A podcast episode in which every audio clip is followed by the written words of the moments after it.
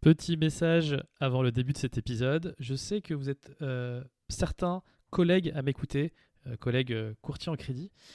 sachez que All-in, le réseau dont je fais partie, a une offre extraordinaire à vous proposer en ce moment.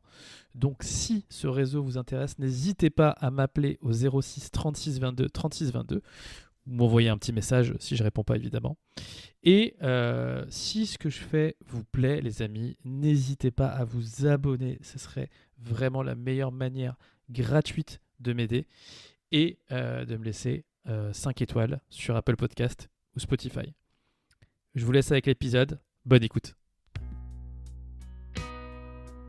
Bienvenue dans 35%, le premier podcast sur l'actualité du crédit.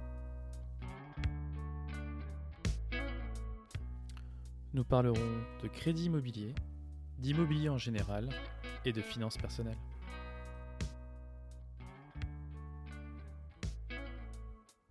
Bonjour à tous et bienvenue dans 35%, le podcast sur l'actualité du crédit. Je m'appelle Yacine Redissi et voici la chronique d'Olivier.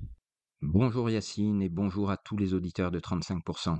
Je suis Olivier Landrevi, fondateur de Money Smart tout d'abord, Yacine, félicitations pour le nom de ton podcast. C'est vraiment, c'est très smart, c'est très private joke. Je dois dire que je suis assez jaloux. Bon, il y a un seul inconvénient, hein, mais je pense que tu en as conscience, c'est que le jour où on obtiendra enfin que cette limite de 35% du HCSF soit relevée à, allez, rêvons, 38%, tu auras un petit souci à devoir renommer ton podcast. Mais à part ça, bravo.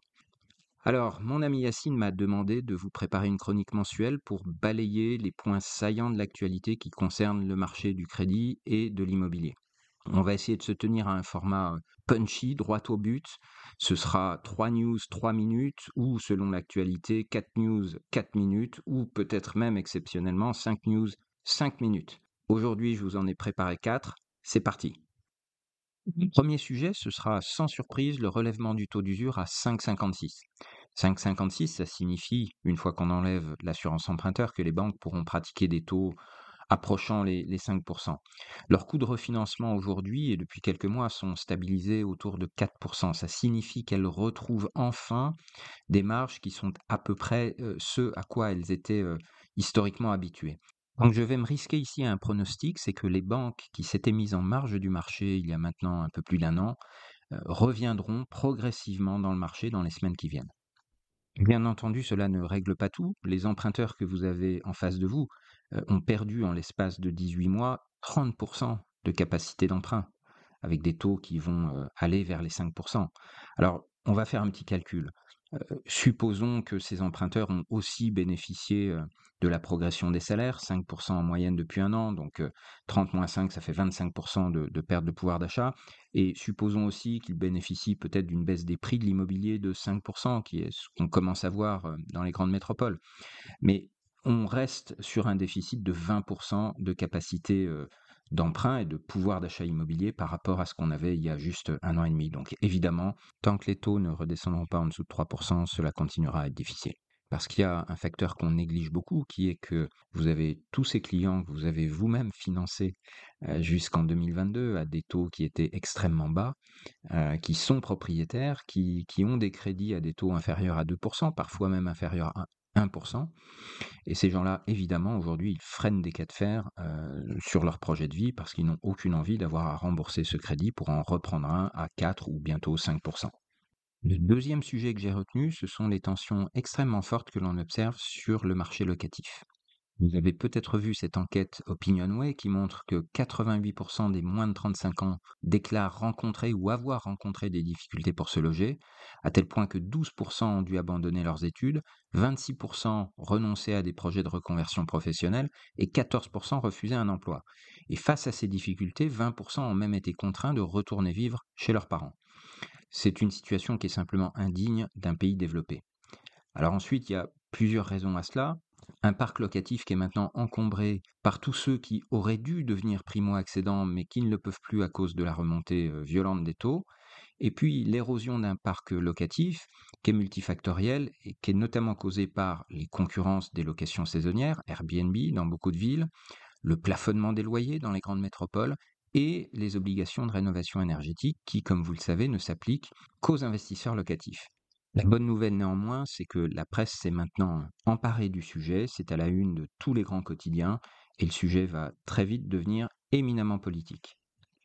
Troisième news, c'est un moment de détente qui nous est offert par Anne Hidalgo. Anne Hidalgo qui découvre que la baisse des volumes de transactions et donc des droits de mutation qui vont en partie dans les caisses des communes lui laisse un trou dans son budget de 350 millions d'euros. Voilà. Alors, ça nous fait un peu rire, hein, parce que nous, professionnels, nous avions alerté sur ces sujets depuis plus d'un an. On n'a pas eu beaucoup de soutien de la part des élus et certainement pas de la part d'Anne Hidalgo. et elle se réveille maintenant en poussant des cris d'orfraie. Bon, soyons sérieux, en réalité, elle l'a évidemment vu venir. Ce qu'elle fait aujourd'hui, c'est préparer en termes de communication l'étape suivante qui est une nouvelle hausse de la fiscalité locale. Donc les Parisiens en seront pour leurs frais. On revient aux choses sérieuses pour mon dernier sujet, c'est le fait que la lutte contre l'inflation est en train de caler. Euh, on a vu au mois d'août des chiffres de l'inflation qui repartent légèrement à la hausse, et plus inquiétant encore, on voit que l'inflation est maintenant nourrie non plus par la hausse des coûts de l'énergie ou des matières premières, mais par l'alimentaire et les services. Et ça, c'est lié au fait qu'un cycle auto-nourri prix-salaire s'est maintenant enclenché, et c'est très difficile de lutter contre. La conséquence directe de ça, c'est qu'il faut s'attendre, lors de la réunion de la Banque Centrale Européenne du mois de septembre, dans quelques jours, à l'annonce d'une nouvelle hausse des taux directeurs de 0,25, je pense. Euh, et donc, nous ne sommes pas à la fin du cycle de hausse des taux, malheureusement. Voilà, je vous souhaite bon business à tous en cette rentrée. Et si vous voulez encore plus d'infos, encore plus approfondies, allez vite vous abonner sur monesmart.fr c'est gratuit et vous ne repartirez jamais sans avoir appris quelque chose. À bientôt. Merci Olivier pour cette super première chronique. Évidemment, si vous découvrez ce podcast, abonnez-vous sur la plateforme sur laquelle vous êtes en train de l'écouter. Et moi, je vous dis à très bientôt pour le prochain épisode de 35%. Merci d'avoir écouté cet épisode de 35% jusqu'au bout.